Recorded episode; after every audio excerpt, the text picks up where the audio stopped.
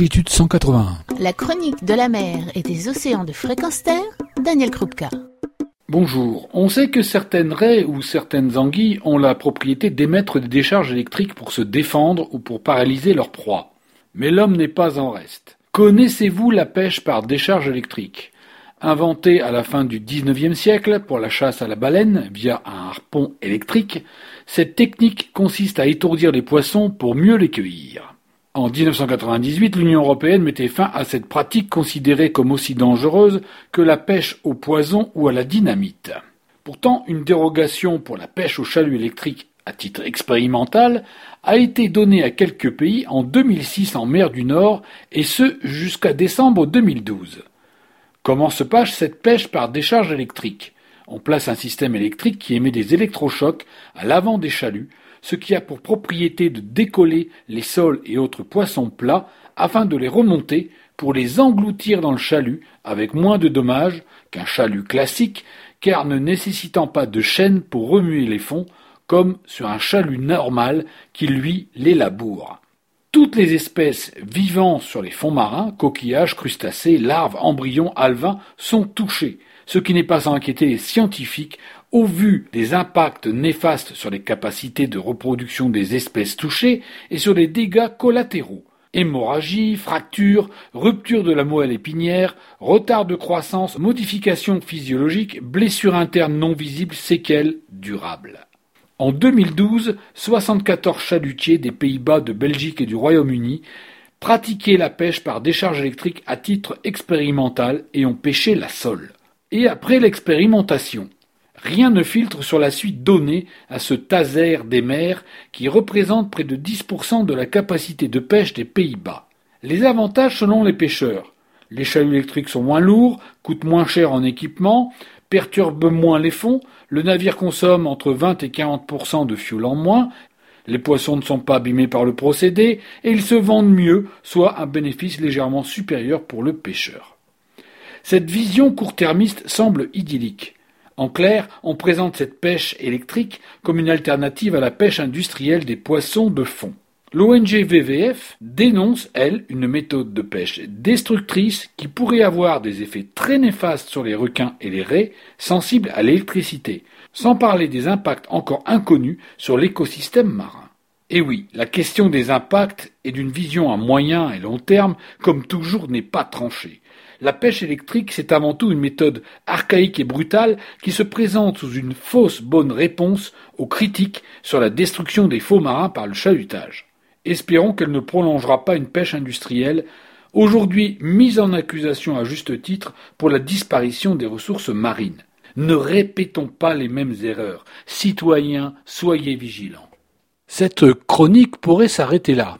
En fait, tout ce que vous avez entendu précédemment date de 2013. Et les chiffres que je vous donnais à l'époque étaient bien ceux de 2012. Et que se passe-t-il aujourd'hui? Eh bien aujourd'hui, une association, Bloom, porte plainte contre les Pays-Bas pour un motif de pêche électrique. En clair, Bloom a formellement déposé plainte contre les Pays-Bas auprès de la Commission européenne pour avoir illégalement accordé des licences permettant à ces navires de pratiquer la pêche électrique. Quelques années plus tard, nous n'en sommes toujours pas sortis. Cette pêche électrique est toujours présentée dans les mêmes conditions, à savoir une meilleure rentabilité et surtout un bilan carbone beaucoup moindre que celui des chaluts traditionnels. Mais pourtant les effets sont délétères. Bloom le démontre largement et aujourd'hui une action est intentée afin de préserver l'ensemble des pêches européenne et surtout l'ensemble des écosystèmes européens d'une nouvelle menace qui à terme peut conduire à une catastrophe totale, notamment des espèces reposant sur le fond, ce qu'on appelle les écosystèmes benthiques. Alors de quoi sont coupables les Néerlandais? Interdits en Europe depuis 1998, les Néerlandais, ardents défenseurs de la méthode de pêche électrique, ont obtenu, au prix d'un lobbying féroce, que la pêche bénéficie de dérogations. Cette réglementation permet désormais à chaque État membre de l'Union européenne d'équiper en électrode, et donc en pêche électrique, jusqu'à 5% de sa flotte de chalutiers.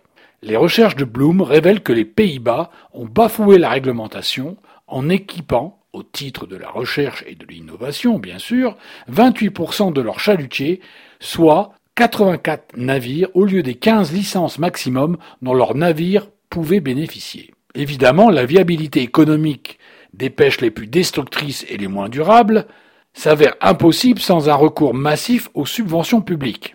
Une recherche non exhaustive a fait ainsi apparaître que les chalutiers néerlandais opérant illégalement avaient bénéficié de 5,7 millions d'euros depuis la mi-2015, dont 3,8 millions du Fonds européen pour les affaires maritimes et la pêche.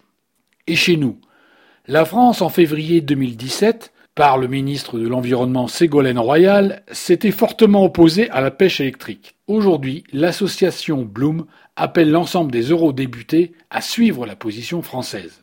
Même si les diverses commissions et votes auront lieu au cours du mois d'octobre 2017, il est bien clair que la puissance des lobbies et la puissance des gouvernements s'opposera au bon sens et visera à avoir un bénéfice économique maximal. C'est donc un feuilleton auquel nous assistons, feuilleton, je le rappelle, commencé il y a quelques années en arrière, dont nous pensions voir la fin en 2013, mais qui, quatre années plus tard, est toujours sur le devant de la scène. Si vous voulez aider l'association Bloom à faire interdire la pêche électrique en Europe, allez donc voir le site de l'association Bloom, www.bloom.org, à vos claviers. Daniel Krupka pour Longitude 181, fréquenster.com. Retrouvez et podcastez cette chronique sur notre site fréquenster.com.